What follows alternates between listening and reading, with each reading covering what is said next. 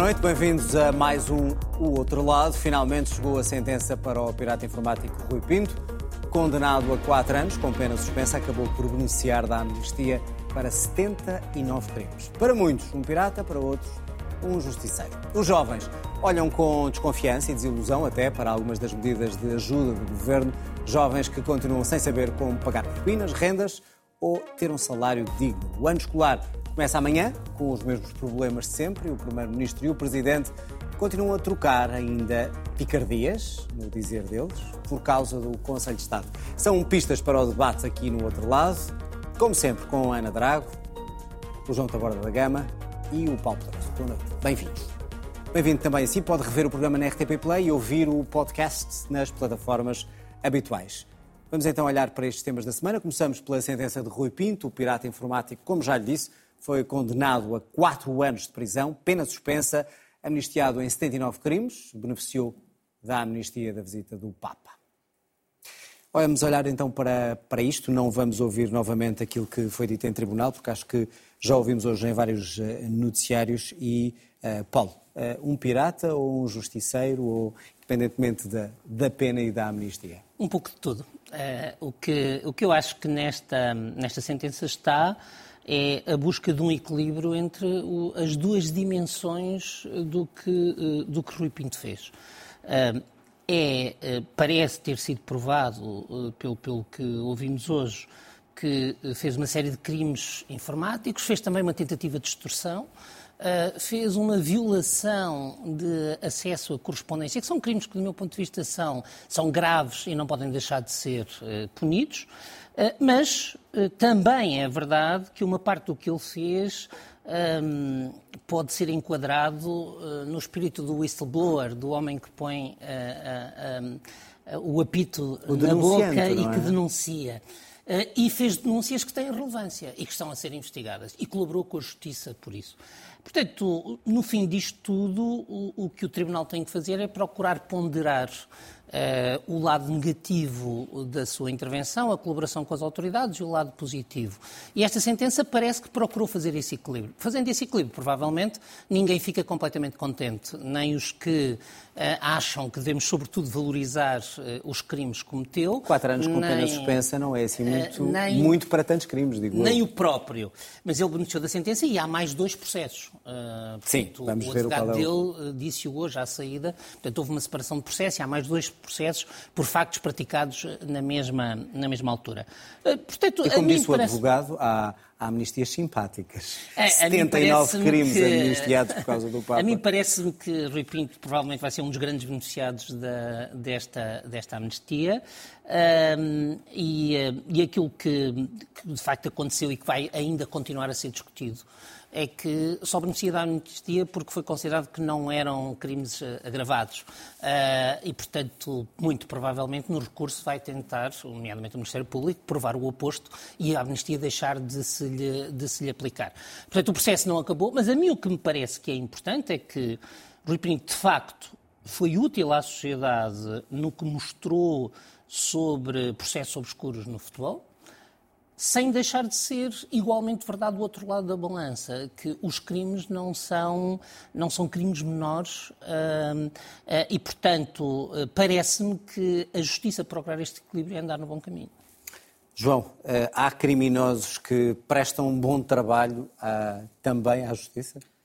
Isso é uma maneira de olhar para as coisas e, vendo o resultado, é uma, é, uma, é uma tese que me parece algo discutível, porque aquilo que mostra eh, são normalmente nestes casos, isso é conhecido, na área fiscal, que é aquela que eu domino mais, há coisas que vêm à, luz do dia e que ficamos a saber e que realmente são comportamentos eh, condenáveis, mas é uma rede de arrasto que mistura eh, coisas totalmente banais, normais, com coisas criminosas e que, portanto, ninguém que é arrastado por uma malha dessas se livra da reputação. E por isso é que há regras no Estado de Direito para a obtenção de prova, para a investigação, para as escutas, eh, e estes processos não são processos enquadráveis dentro do Estado de Direito, mas no anarco-Estado, num Estado ultralibertário, numa, digamos, num mundo mais distópico. E por isso a, a justiça não deve olhar para os resultados, deve olhar para os crimes que ainda estão em vigor das leis que existem que regem o Estado de Direito e deve aplicar as leis sem fazer uma tentativa de uma justiça dentro da justiça mais material. É o que me parece. Não, não conheço a sentença e, portanto, não, não acho, mas olhando, por exemplo, não acho que é isso estamos a falar feito, aqui mas, da obtenção de provas de forma foi, ilegal. Mas se isso foi feito, tenho a certeza que em recurso um Tribunal Superior será menos sensível a emoções eh, justicialistas a pena é justa ou não? Atendendo Eu não sei se é justa ou não porque não conheço os factos. Agora, o que me parece é que um tribunal não pode ter considerações vagas sobre aquilo que seja um potencial, como já vi hoje na imprensa, serviço público, com muitas aspas, prestado pela obtenção criminosa eh, de informação, que mesmo na parte que possa de, eventualmente ter de bom, arrasta para a lama centenas e centenas eh, de pessoas com crimes gravíssimos de, de, de invasão de, de, correspondência, etc. E, portanto, eh, aquilo que me parece é que, excetuando o caso da amnistia, isso é outra questão mais técnica, penso que em recurso uma, uma pena que parece a alguns olhos ser tão branda não se aguentará, é o que me parece. Uma pena também serve muitas vezes como exemplo e como dissuadora, neste deve, caso. Sobretudo servir outro, para isso. Para é? isso.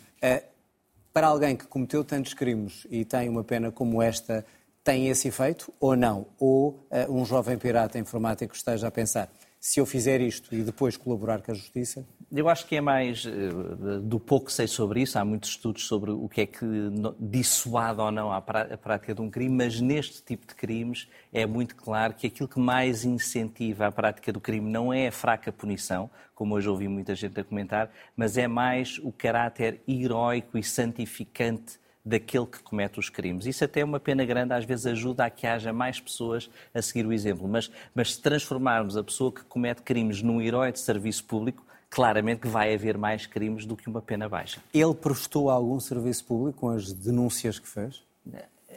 Havendo, havendo a descoberta de elementos que de outra forma não foram descobertos e que eh, se podem mostrar que comprovaram crimes, eh, há pelo menos eh, há esse facto. Mas, o problema é que em direito e num Estado de Direito existem regras para a obtenção eh, para a obtenção de provas, para a realização de escutas, para a obtenção de documentos e essas regras podem ser lentas, podem ser injustas, mas então temos de as melhorar e temos de as mudar, sob pena de cairmos no não direito e na anarquia. E isso não me parece que seja algo que proteja no todo os cidadãos e cada um de nós. Ana, passo com a mesma pergunta. Prestou um serviço público? Rui Pinto, ao fazer uh, ser julgado por estes crimes e ao mesmo tempo dizer a intenção era esta? Eu acho que nós temos alguma dificuldade em fazer a avaliação da intenção de Rui Pinto, uma vez que houve uma tentativa eh, de extorsão a partir da informação que ele tinha extraído eh, de forma ilegal, não é? E, portanto, há alguma dificuldade em perceber, apesar de parte significativa daquilo que conseguiu nessa enfim, nessa tentativa de chegar a um conjunto de informação de forma ilegal, que depois é utilizado para investigações. Eu creio que a sentença procurou mostrar, e creio que o disse, aliás, de uma forma explícita, que é uh, não vale tudo ou não é tudo possível. Exato. É uma das frases utilizada pela juíza na leitura da, da sentença, e eu acho que é essa uh, a deliberação que o Tribunal procura dar até porque a pena suspensa, quer dizer, nós temos que pensar que, apesar de tudo, Rui Pinto foi sujeito a prisão preventiva durante bastante tempo, quando os crimes que era acusado não eram assim tão graves eh, e, portanto, percebia-se que havia um mal-estar significativo com a figura de Rui Pinto. Eu creio que toda esta história nos coloca algumas questões interessantes para debate enquanto sociedade democrática e Estado de Direito nós temos hoje a percepção de que há um conjunto de, eh, não é apenas áreas obscuras, mas temos a percepção que há determinados processos que podem conter eh, casos claros de corrupção ou de crimes financeiros, em relação aos quais é relativamente difícil um cidadão perceber ou ter acesso a algum tipo de prova que possa gerar eventualmente uma investigação. O que o Rui Pinto vem colocar é a questão de, bom, um cidadão que faz uma busca ilegal e encontra um conjunto de dados que mostram essas práticas de corrupção ou, ou, ou de crimes financeiros, está ou não a prestar um serviço público? Eu acho que estão aqui valores contraditórios. E qual é a é? resposta, é? Ana? Eu acho que, à medida que nós fomos refletindo sobre este caso, é, a, a sentença, eu acho que responde da forma correta: não, não vale tudo. Ou seja, há um momento em que nós, enquanto Estado de Direito, dizemos não, esta tentativa. Porque Rui Pinto não é bem um whistleblower, não, quer dizer, não é alguém que está dentro de uma organização e que vê acontecer um conjunto de casos e que, portanto, entende que os deve reportar. Não foi isso que aconteceu, foi ir ativamente, de forma ilegal, procurar ter acesso a um conjunto de informação e depois essa informação, aparentemente, eh, parecia eh, indiciar eh, que crimes tinham sido cometidos e, e formas de corrupção.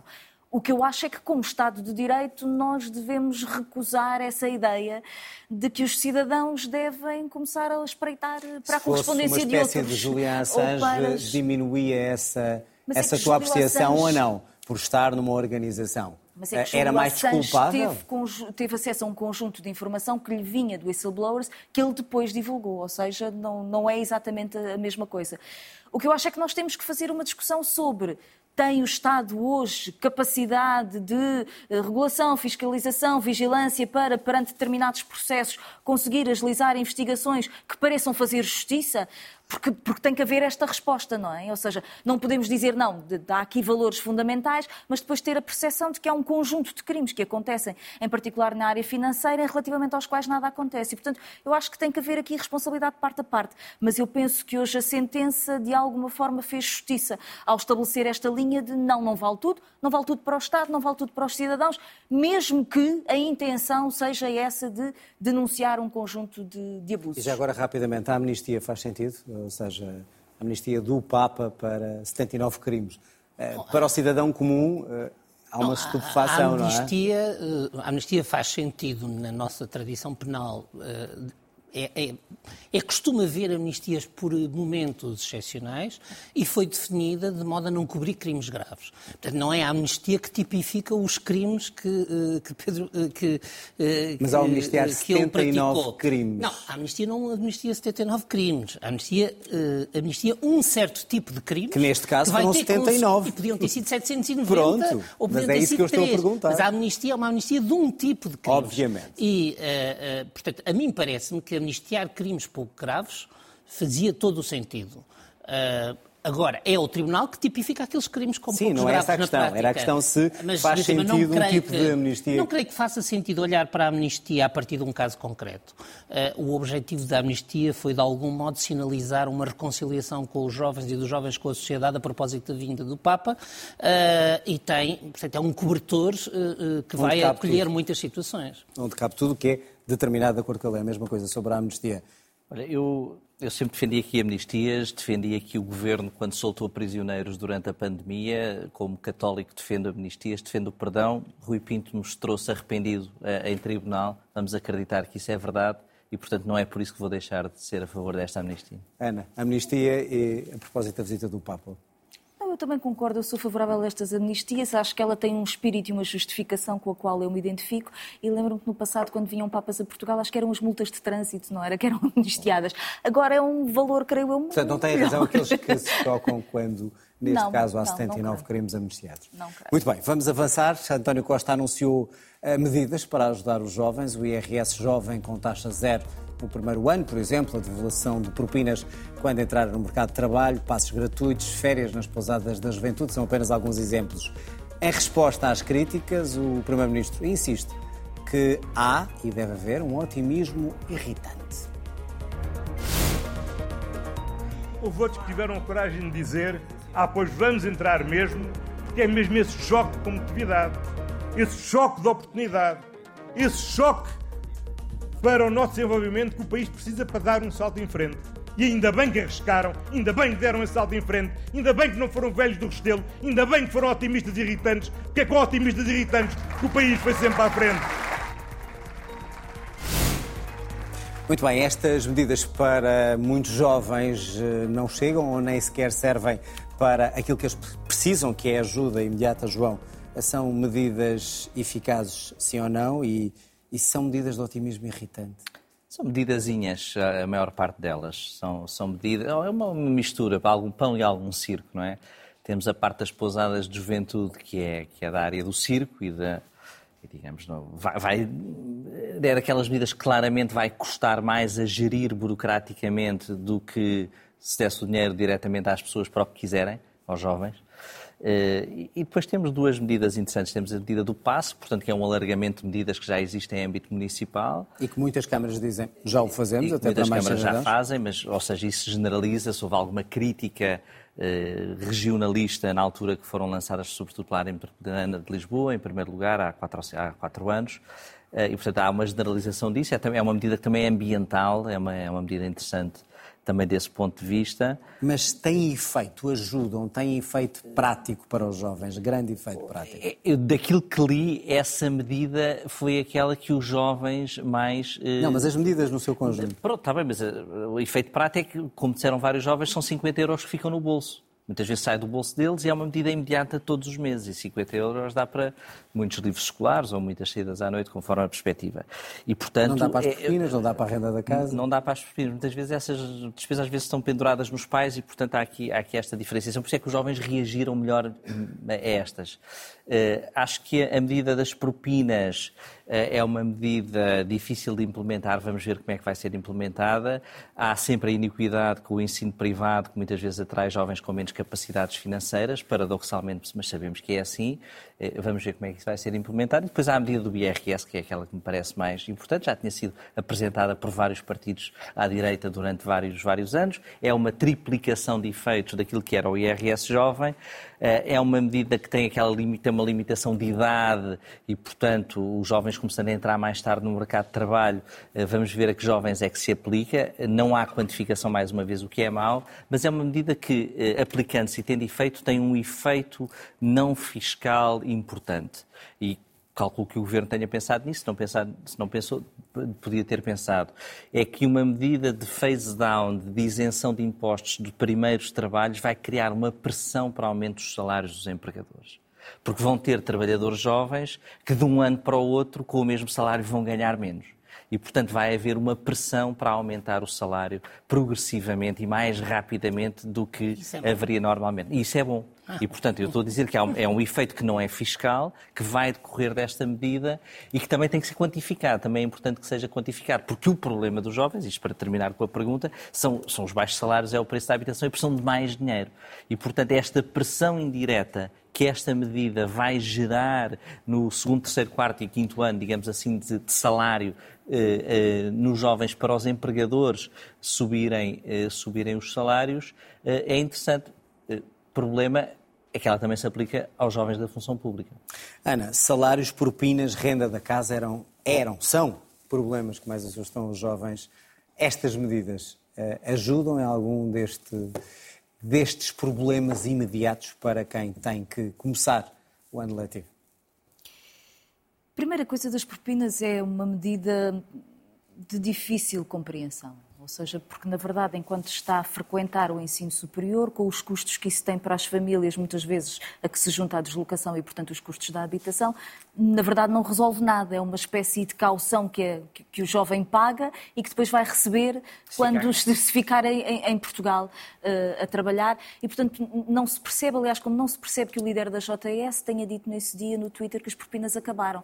Era um uma excelente notícia se as propinas tivessem acabado, mas a verdade é que não terminaram. É assim uma espécie de, de caução que é dada, eh, que os jovens dão ao Estado e que depois, mais tarde, vão receber. Eu acho que nós temos que ter a percepção, e eu acho que o Governo começa a ter a percepção, de que existe hoje uma terrível desigualdade geracional em Portugal que se gerou nos últimos 10 anos. Temos tido alguns estudos sobre isso que mostram como, por exemplo, os licenciados eh, entre 2010 e 2018 perderam 30% daquilo que era o seu salário médio. Eh, Temos a percepção de que hoje, quando entram no mercado de trabalho, entram com salários bastante mais baixos, têm acrescido o preço da habitação e, portanto, Parece que o Partido Socialista, com estas medidas do IRS, resolveu que aquilo que tinha que fazer na política portuguesa era, em vez de criar os mecanismos que permitam uma agilização da capacidade de contratação coletiva e, portanto, uma subida dos salários que permita resolver os problemas dos jovens e estancar aquilo que nós temos percebido nos últimos anos, que é, há um conjunto de jovens qualificados, com alguma vontade de, enfim, constituir família, progredir na vida, ter um salário aceitável, que estão a sair do país, que estão a abandonar o país. E aquilo que o governo do Partido Socialista resolveu que tinha que fazer era eh, dizer que, no fundo, a iniciativa liberal tem razão. Ou seja, que o problema dos salários baixos em Portugal verdadeiramente não existe. O problema que existe em Portugal é o problema do IRS. Quando os dados que nós temos é que, já não sei, eu acho que era a Fundação Francisco Manuel dos Santos que fazia um panorama sobre os jovens Olha, em Portugal é e chegava à conclusão, deixa-me só terminar, deixa só terminar, chegava à conclusão que 72% dos jovens levam para casa todos os meses menos de mil euros líquidos. Em conclusão, e, portanto, o IRS, não, são os jovens todos. Isso quer dizer o quê, incluindo aí as medidas? Isso é o diagnóstico, incluindo aí estas medidas. Serve para algum desses problemas? nesta estranha situação em que a maior parte dos problemas do país, quando olhamos para a área da educação, para a área da saúde, para os problemas na justiça, para os problemas dos jovens, dizemos qual é o problema? Salários. Nós temos um problema gravíssimo de salários baixos em Portugal. Nós temos uma economia certo. que está Volta a viciada. A pergunta. Não é certo. As é medidas servem para quê? Estas medidas serviram para quê? Em relação a esse diagnóstico. um pouco estranha que o Partido Socialista adotou como forma política para todas as áreas setoriais, que é apresentar medidas que parece que vão ter alguma consequência, mas que na verdade não resolvem os problemas estruturais. Sucessivamente, o Partido Socialista eh, eh, não tem a coragem de avançar com um conjunto de medidas que, obviamente, geram conflitualidade social em Portugal, que obviamente vão ter a crítica da oposição de direita, mas que na verdade procuram resolver alguns dos problemas fundamentais do país, nomeadamente na economia, a questão dos salários. A segunda questão é a questão da habitação. Quer dizer, que hoje é absolutamente incomportável para a maior parte dos jovens autonomizar-se do seu núcleo familiar e ter acesso à habitação. Portanto, as Ora, medidas, em tua opinião, não servem para nada, estas medidas apresentadas? servem. Eu acho o passe sub-23 excelente, continua aquela que foi uma política da geringonça e do governo do Partido Socialista. Acho muito bem e acho que deve continuar. Nada tenho contra o cheque livre. Quer dizer, não, não tenho nada contra, contra esse conjunto de medidas. Agora, acho que isto é um fingimento de uma resposta que é um problema estrutural da economia portuguesa. Nós estamos. Muito bem. A Vamos renovação geracional do voltamos aí. mercado de trabalho é feita à custa de salários baixos. Já voltamos aí. Paulo, é um fingimento? É apenas uma maquilhagem da situação? Não. Eh, um penso, como alguns dizem, alguns dos jovens, Não creio. Eh, Eu, deixemos de lado aquelas que parecem ser consensuais, eh, eh, nomeadamente o passo 23, julgo que é algo que reúne consenso dos setores mais conservadores eh, aos mais, aos mais progressistas. Eh, Eu julgo que não há uma medida das propinas, para começar. Eh, E, portanto, ela está a ser apresentada como medida das propinas porque é um bom golpe de marketing dizer que é uma devolução das propinas. Mas o que há, de facto, é uma espécie de taxa de imposto negativo, ou seja, é um crédito fiscal eh, para jovens licenciados que ingressam no mercado de trabalho. Eh, Não é claro se vai abranger o privado, mas eu julgo que é óbvio que tem que abranger o privado, até porque sendo uma medida que é, eh, eh, portanto, que é uma compensação eh, em impostos, julgo que violaria o princípio da igualdade e que seria muito fácil de, de gerar controvérsia. E, portanto, na prática não há nem abolição de propinas, nem devolução de propinas, até porque se houvesse devolução de propinas, provavelmente teriam que ser devolvidas a quem as pagou. Quer dizer, eh, e teria que ser devolvido por quem as recebeu, seria devolvido pelas universidades. O que há é, o, e o Primeiro-Ministro fez-lo bem, um embrulho de marketing para um crédito fiscal que, se fosse apresentado como tal, não tinha eh, provavelmente tanta capacidade de chamamento. E esse crédito fiscal não está errado, está certo. Está tão certo como já estava a, a redução de impostos. Portanto, basicamente, o que o Primeiro-Ministro está a dizer, na sequência da estratégia orçamental que apresentou no Programa de Estabilidade, que nós ainda não sabemos globalmente o que é que vai produzir, mas em que está prometido que há uma redução de 525 milhões de euros do IRS no ano de 2024, seguramente a medida a que chamamos das propinas e a extensão das eh, deduções de, de IRS faz parte desses 525 milhões. E, portanto, o que o Governo está a dizer é no- na redução de IRS do próximo ano, a juntar à redução, provavelmente será dos- das, classes, das classes médias, ainda não sabemos, mas provavelmente será, há um grupo que nos preocupa especialmente, que são os jovens. E eu gostava de pegar numa coisa que Não, disse o eh, João. Deixe-me só pegar noutra coisa também. Os, eh, os jovens eh, que nós entrevistamos perante essas medidas, eh, sem qualquer não ideologia política, sem dúvida, mas eles diziam de que forma é que isto me vai ajudar a mim, que não consigo um quarto em Lisboa para dormir. Agora nada. Não, pronto. Não, mas- consigo estudar, não consigo nada. pagar a propina. É por isso que eu digo, e não há uma medida de devolução de propinas.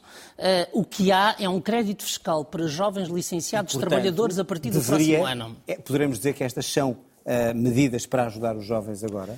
Agora não, a partir de 1 de janeiro de 2024 e os jovens que a 1 de janeiro de 2024 estiverem a trabalhar. E apenas trabalhar. Sim, e os claro. que estão a estudar e que, os que querem estão, estudar? Os que estão a estudar É não passo. são alvo deste pacote. E as pousadas da E, juventude. portanto, o governo aí. eh, Podem essa ir de férias resposta de dos borla para- jovens- para Essa pousadas. Resposta dos jovens, eh, no fundo, mostra que o governo se embrulhou no seu marketing. Porque, ao, ao dizer que há uma devolução de propinas, cria uma ideia de que há um alívio sobre a pressão de estudar, do custo de estudar, e não há alívio nenhum sobre a pressão do custo de estudar.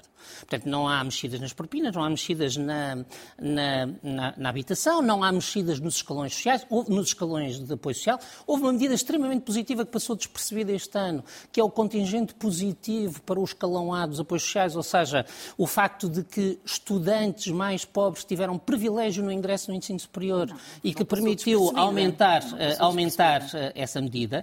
Mas quanto aos jovens, e, portanto, quanto aos jovens trabalhadores em 2024, esta medida tem impacto. E eu vejo-a, e é aqui que eu difiro da Ana, eu vejo-a não como um substituto do aumento dos salários, mas vejo-a como um sinal à sociedade. É preciso aumentar o rendimento dos jovens. O Governo está a fazer a sua parte no IRS. O João disse uma coisa muito importante fazer e vai fazê-lo entrevistadora também, ao- ao e vai fazê-lo também, Posso fazer vai fazê-lo também nos salários de ingresso da função pública.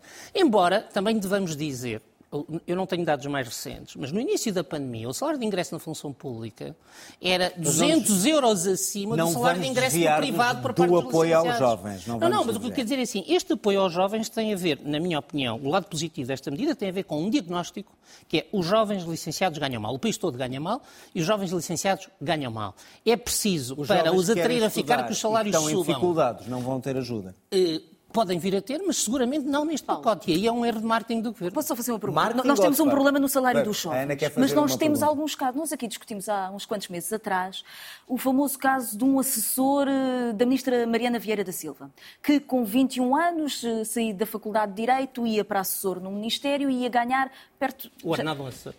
4 mil euros... acho que não era assessor, era adjunto. 4 mil, Ordenado eh, adjunto. sim, 4 mil euros brutos, não é? Este limpos é jovem... Não, não é Não, limpo, é limpo, não é? brutos. Acho que nem ela ganha. Este jovem de 21 Acho que anos, licenciado, a ganhar 4 mil euros brutos, não, precisa do IRS zero. E é justo em comparação com outros trabalhadores no seu primeiro ano de trabalho. É porque isto tem a ver. Há um Isso é problema. uma velha discussão não, não, que o há um problema é o democrata geracional, cristão, que é o que não queremos a jovens. igualdade, mas a Mas equidade. na Só verdade, na verdade, o IRS é e Não deve ser sempre uma questão de rendimento. É Sempre. e continua porque a é ser. aí que se Ana. faz justiça. Ana, é e continua a ser. Não, não continua a ser. não creio que se possa dizer que o facto de haver um crédito universal para um grupo, aliás, reparem nisto, com, com esse princípio, o, o hoje mínimo de existência também não devia aplicar-se é a que o todos. problema, o problema Portanto, não é o porque- porque IRS. não é, desculpa, o mas problema não é o IRS. na minha opinião, Vamos há concluir. um vício que de. Há um vício de na minha opinião, que é o de que tudo tem que ser modulado por escalões, porque senão não há equidade. Eu não partilho desse princípio. E, portanto, eu acho que se há um.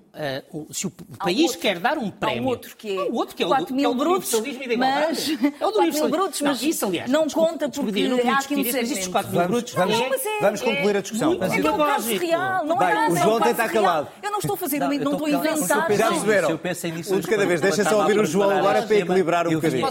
Só para equilibrar. o é Ana, só um Não, bocadinho. Eu- eu- eu- Só um Não tem nada a ver com isso. Ana e Paulo. E tem a ver João. com um, um lugar de adjunto que João- podia ser ocupado por uma pessoa Certo. de 60 É isso que eu anos. estou a discutir. Não, mas é Ana que e- estás a, Ana estás e a confundir um primeiro emprego E um com Ana e uma Paulo. avaliação de um adjunto. Ana e Não, Paulo. estou, estou a discutir rendimento. Pronto, já estás é parecido. João. papel É um. Posso ouvir a É um opinião do João? O populista é aquilo que tu estás Mas a dizer. que Quer não. dizer, não, isso Paulo e Ana, temos aqui gosto exemplos do vosso, ânimo, mas tenho que ouvir o João, Ana. Não, eu tinha um exemplo populista melhor, que era um jogador de futebol jovem que tem um contrato no primeiro altíssimo. emprego, com 18 anos, e vai ganhar um milhão de euros. É isso. Coisa inacreditável. Pronto. Guardem, esse, guardem esse entusiasmo para discutirmos o próximo ano letivo. Aí és contra. Eu sou, eu sou a favor de que o IRS Isso dá uma é sobre o rendimento. Agora, eu tenho a clara percepção que hoje os jovens estão particularmente castigados. A esmagadora maioria dos jovens. Ana, naquilo estamos que a reduzir chamados e andamos em círculo da de mesma questão. Eu só Sim, queria para dizer. Isso é que é necessário posso- Eu sou um defensor, eu sou um defensor de que, a, a par da taxa de imposto, deve haver taxa negativa de imposto em certas circunstâncias. Isto é, deve haver pessoas que no momento dos impostos devem receber dinheiro dos impostos. Por exemplo, pessoas pobres, que têm salários baixos, não devem apenas ter imposto zero, devem receber.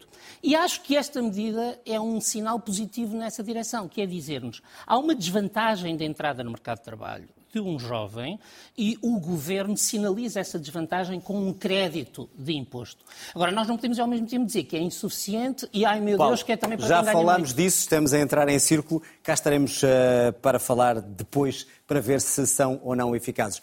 Vamos avançar. Uh, eu gostava de falar do ano letivo que começa amanhã, mas vamos guardar para a próxima semana, porque hoje temos menos tempo e teremos já aqui ver como é que corre o arranque do ano letivo. O Conselho de Estado deveria ser um órgão para aconselhar o Presidente da República, como manda o regulamento. O que lá acontece nunca deve ser divulgado, a seriedade da instituição é marca. Digo deveria porque, como se viu, já todos vimos, depois de uma última reunião, zangas, amus, vinganças, revelações e declarações desmentidas, uma série de troca de palavras irritadas entre alguns dos mais importantes políticos. Ainda no final desta semana, toda esta polémica foi mais uma vez resumida nestas declarações. Tinha dito ontem, tinha dito anteontem, aqueles que pensam que há um regime legal para a divulgação das atas, até expliquei como eram feitas as atas, e portanto isso implica o respeito do sigilo. Percebo que fiquem ofendidos, como eu fiquei, porque além da quebra de sigilo havia uma versão que era o contrário da verdade, em relação a mim. Portugal tem-se caracterizado ao longo dos anos, aliás, por ser dos países mais estáveis e dos países com consensos políticos mais alargados. Uma coisa é haver um ou outro momento de maior picardia política, mas não passamos da picardia, não passamos da picardia política e isso é muito, isso é muito saudável. Bom, uma picardia ou, ou, mais que isso. João, já que foste o que falou menos na, na, última intervenção, António Costa. Vou ficar em silêncio. Exatamente, é isso mesmo. Como António Costa. Fez ele bem a estar em silêncio? Não sei. Isto não, não, não sabemos o que é, ou seja, nós não sabemos o que é que se passou. Eu acho que devemos partir desse princípio porque estão ali. Depois de todas as revelações, depois. Não, estão ali grandes artistas da política nacional e portanto nós não sabemos o que ali se passou. Eu parto desse princípio. Artistas com aspas. Artistas, bons artistas da política, no verdade, ou seja, pessoas que já desempenharam muitos papéis, que sabem pregar partidas uns aos outros, que antecipam o que é que dizendo podem fazer os outros dizer antes e riem-se nas costas uns dos outros. E, portanto, isso assim, ali o Conselho de Estado está bem representado. E, portanto, nós não sabemos se alguém não falou porque não deixaram falar, se alguém amoou porque interromperam o Conselho de Estado e puseram as culpas por ir para a Nova Zelândia ver um jogo de futebol. Não sabemos se alguém falou e se pôs a correr antes do Conselho de Estado acabar que não falou.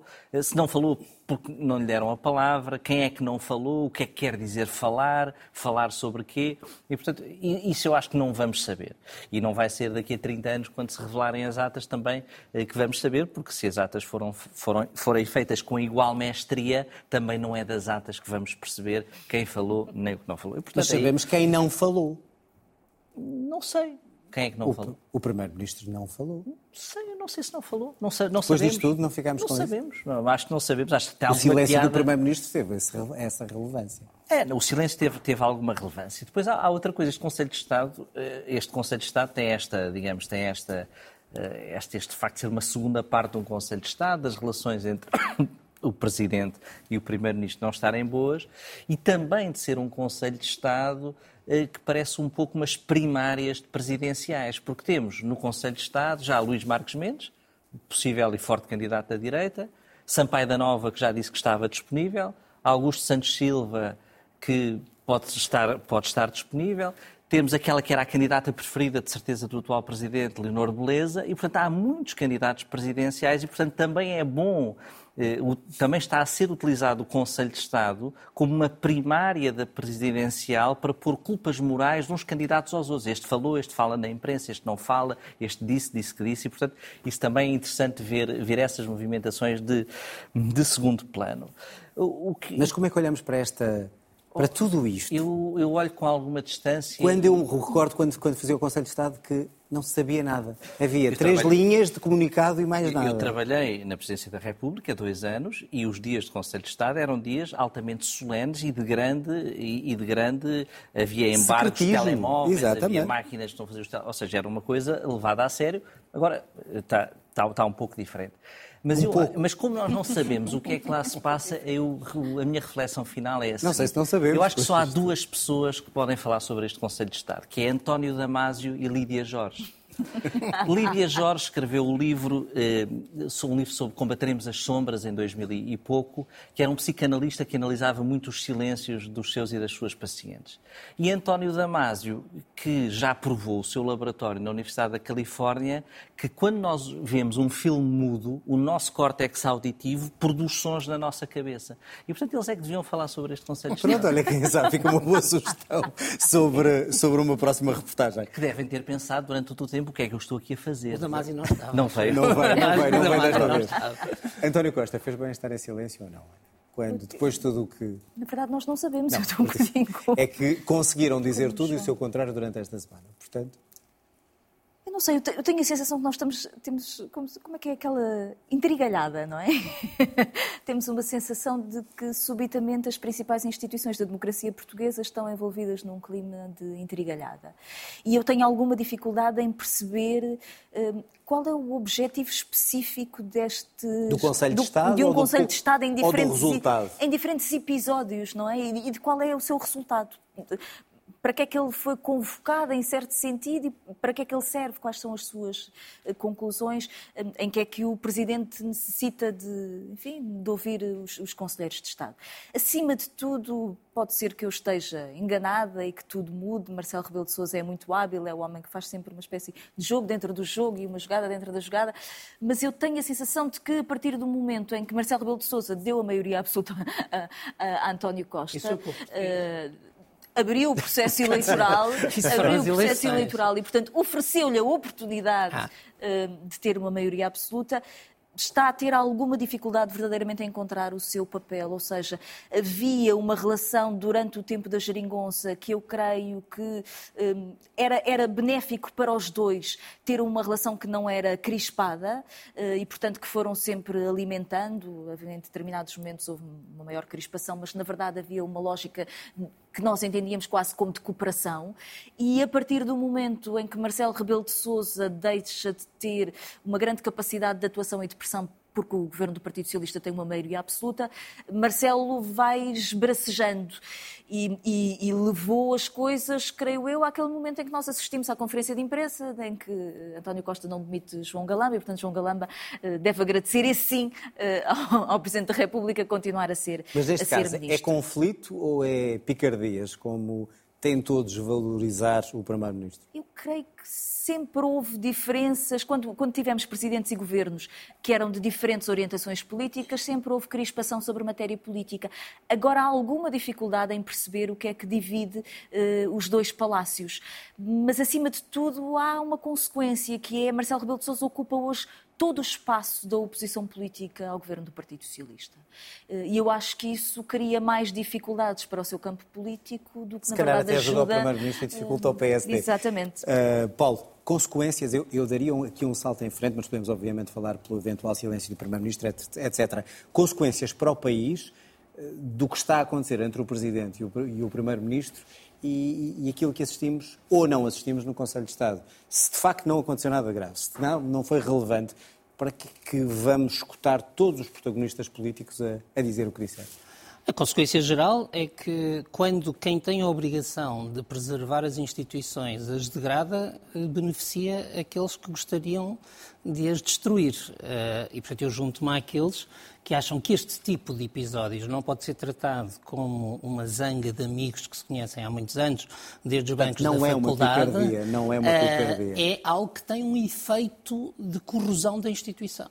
Eh, o João contava eh, o, regime do sigilo e, e o facto de ser um ato muito solene. O Conselho de Estado tem uma, uma dignidade muito grande na nossa Constituição. É o que, é, é o que deve ser chamado para, para decidir a paz e a guerra. É o que deve ser eh, chamado em situações excepcionais. E para este efeito foi chamado para aconselhar o Presidente. Ahm, eh, e, e a mim parece-me que o Presidente, quando convocou este Conselho de Estado, que já foi, erro, em maio ou abril, disse para o que era. Era para fazer o balanço daquela sessão legislativa e na sequência do que tinha ouvido junto dos partidos. Portanto, era para ouvir o Conselho de Estado sobre o balanço da sessão legislativa passada. Uh, o simples facto de ele decorrer em duas sessões já mostra uma anormalidade, porque nós podemos todos bastar-nos com a explicação do uh, Mundial Mas então de a Futebol. culpa, é, a culpa é do Presidente? Não, eu já, até onde eu posso ir agora, a culpa é de todo o Conselho de Estado. Porque se o Primeiro-Ministro entendia que tinha que sair antes do Conselho de Estado acabar e era importante falar, tinha muitas formas de falar no Conselho de Estado antes de ir apanhar o avião. Se o Presidente da República entendeu que se justificava uma segunda sessão do Conselho de Estado e o Primeiro-Ministro, avisando ou não previamente o Presidente, não sabemos se iria falar ou não iria falar, perdeu uma oportunidade de fazer o seu balanço junto ao Presidente da República, que não é um notário.